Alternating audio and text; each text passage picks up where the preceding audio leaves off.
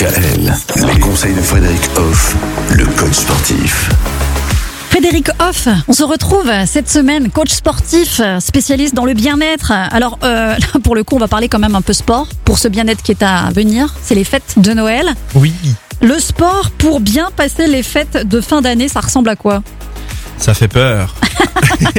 en premier lieu, ça fait peur. Pourquoi? Parce qu'on se projette, on se projette dans une sphère de fête. Et la sphère de fête, c'est tout sauf euh, bah, C'est plutôt manger, boire. prendre hein. soin de soi, Ouais, euh, oui, et se poser. bouger, voilà. Alors, euh, faut dire que ça fait peur aussi à bon nombre de personnes. Les, les heures passées à table, parfois, on les appréhende quand même.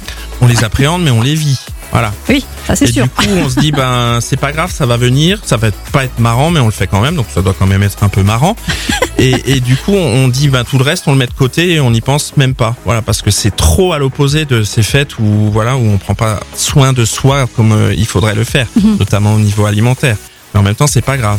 Mais c'est pour ça qu'il est important là, en ce début de, de, de mois de décembre, de bien se projeter sur cette période et de se dire, ben, on peut quand même tenir compte un peu de soi et bien agir pour soi pour bien vivre les fêtes. Donc, en amont, il faut agir et penser les choses pour être bien pendant les fêtes.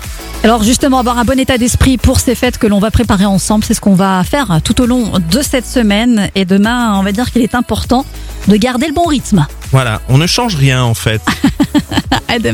Retrouvez l'ensemble des conseils de DKL sur notre site internet et l'ensemble des plateformes de podcast.